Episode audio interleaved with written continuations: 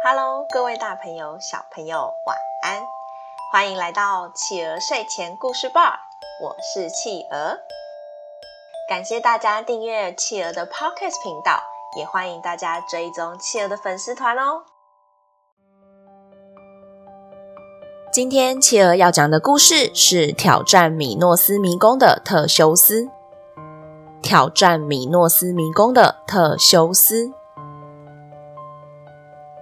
唉，怎么办？怎么办呢？雅典国王埃勾斯在宫殿上走过来又走过去，他低着头唉声叹气。唉，怎么办呢？唉，再这样下去也不是个办法呀！哎呦！就在这时，埃勾斯的儿子特修斯走了进来。父亲，您怎么了？在这里摇头晃脑、唉声叹气的，有什么困难，让儿子来替您分忧吧。埃勾斯看看儿子，想了一想，又低着头继续摇头。父亲，您别这样，说说看吧，说不定儿子能替您解决呢。唉，好吧，儿子啊，我实话告诉你吧，自从我们上次被克里特岛打败之后。他们国王就要求我们每年都要找出七名少年和七名少女，给他们国家的怪物米诺陶洛斯当食物。哎呦，今年呐、已经到了第三次要缴交的期限了呀！可是，身为一国的国王，我怎么能将自己国家的人民这样白白牺牲掉呢？但我又不知道该怎么办。你说说，这要怎么办呢？埃勾斯一边说，一边流着眼泪。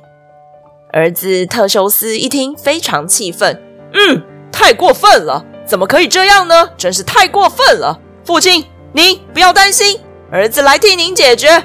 我现在就去克里特岛，把这个怪物给杀了，把我们的百姓给救回来。”啊，不行不行，儿子。这太危险了，父亲怎么能让你去送死呢？父亲，想想我们的百姓现在陷于危难之中，我一个人的危险算什么呢？您放心吧，我会救他们回来的。假如我成功回来了，我会在我的船挂上白色的布，远远的通知您，我安全归来。您就不要担心了吧，安心的等我回来吧。说完，特修斯就踏上了前往克里特岛的路程。时间过得飞快，几天的时间，特修斯就到了克里特岛。没想到，人才刚上岸，马上就被米诺斯国王的手下抓了起来。来人呐，快把他抓起来，送去迷宫里吧！这个勇士居然敢只身来到我们这里，哈！米诺陶洛斯一定会很喜欢呐！快快快，把他送去当晚餐吧！就这样，根本还没有防御准备的特修斯就被抓起来了，还被关进迷宫里的地牢当中。哼，可恶！我一定要想办法离开这里，并打败那个怪兽。当特修斯气愤的想办法时，地牢的门咔嚓一声被打开了。你好，我是克里特岛的公主，我来救你了。我会告诉你逃离迷宫的方法，你赶快跟我走吧。幸运的特修斯被爱慕他的公主救了出来，还在公主的帮助下，特修斯来到迷宫前，并在一根柱子上绑上了一条红线。公主把线团交给了特修斯，告诉他：“你只要把怪物杀了之后，沿着线的方向走出来，这样就没问题喽。”特修斯就带着红线走进了复杂的迷宫中，绕了很久，终于被他找到那个吃了他的百姓的大怪物米诺陶洛斯。趁着米诺陶洛斯在睡觉，特修斯悄悄地靠近他，接着毫不犹豫地把剑插进大怪物的胸口。哈！太好了，太好了，我成功了！特修斯赶紧沿着红线走出迷宫。贴心的公主还陪着特修斯到地牢里，把被抓过来的百姓全都救了出来。大家快快跟上，跟我一起回去雅典吧！当然，特修斯还带着他的救命恩人克里特岛的公主一起回了雅典。特修斯在海上快速的航行，可怜的克里特岛公主一心以为特修斯带着她是要回去雅典娶回家做妻子，万万没想到却被特修斯丢在一个海上经过的小岛。岂有此理！居然丢下我！特修斯，你这个忘恩负义的家伙！我要诅咒你！公主让特修斯忘记了他曾经对父亲说过的话，他忘记将船帆换成白色了。也因为这样，那个每天都站在悬崖上等着儿子归来的国王埃勾斯，一看到儿子的船回来，非常开心。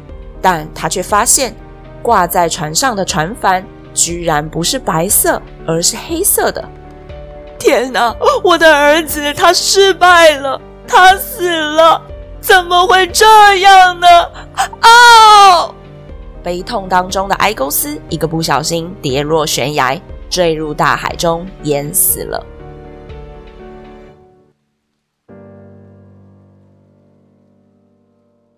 好啦，宝贝们，今天我们的故事就说到这里结束喽。宝贝们喜欢今天的故事吗？听说特修斯乘坐的这艘船在雅典还保留了很多年呢，本来的木头都已经烂掉了，他们仍然一直不断地拿新的木头换上去哦。可见大家都非常感谢特修斯这位大英雄啊！欢迎爸爸妈妈帮宝贝把宝贝的想法在宝宝成长教室企鹅的粉丝团故事回应专区告诉企鹅哟，也欢迎大家在企鹅的 Podcast 评论区留言给企鹅鼓励哦。更欢迎大家把企鹅的 Podcast 继续分享给更多的好朋友。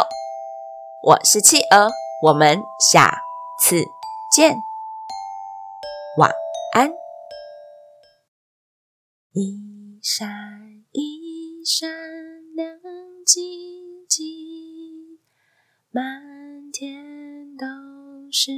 小星星。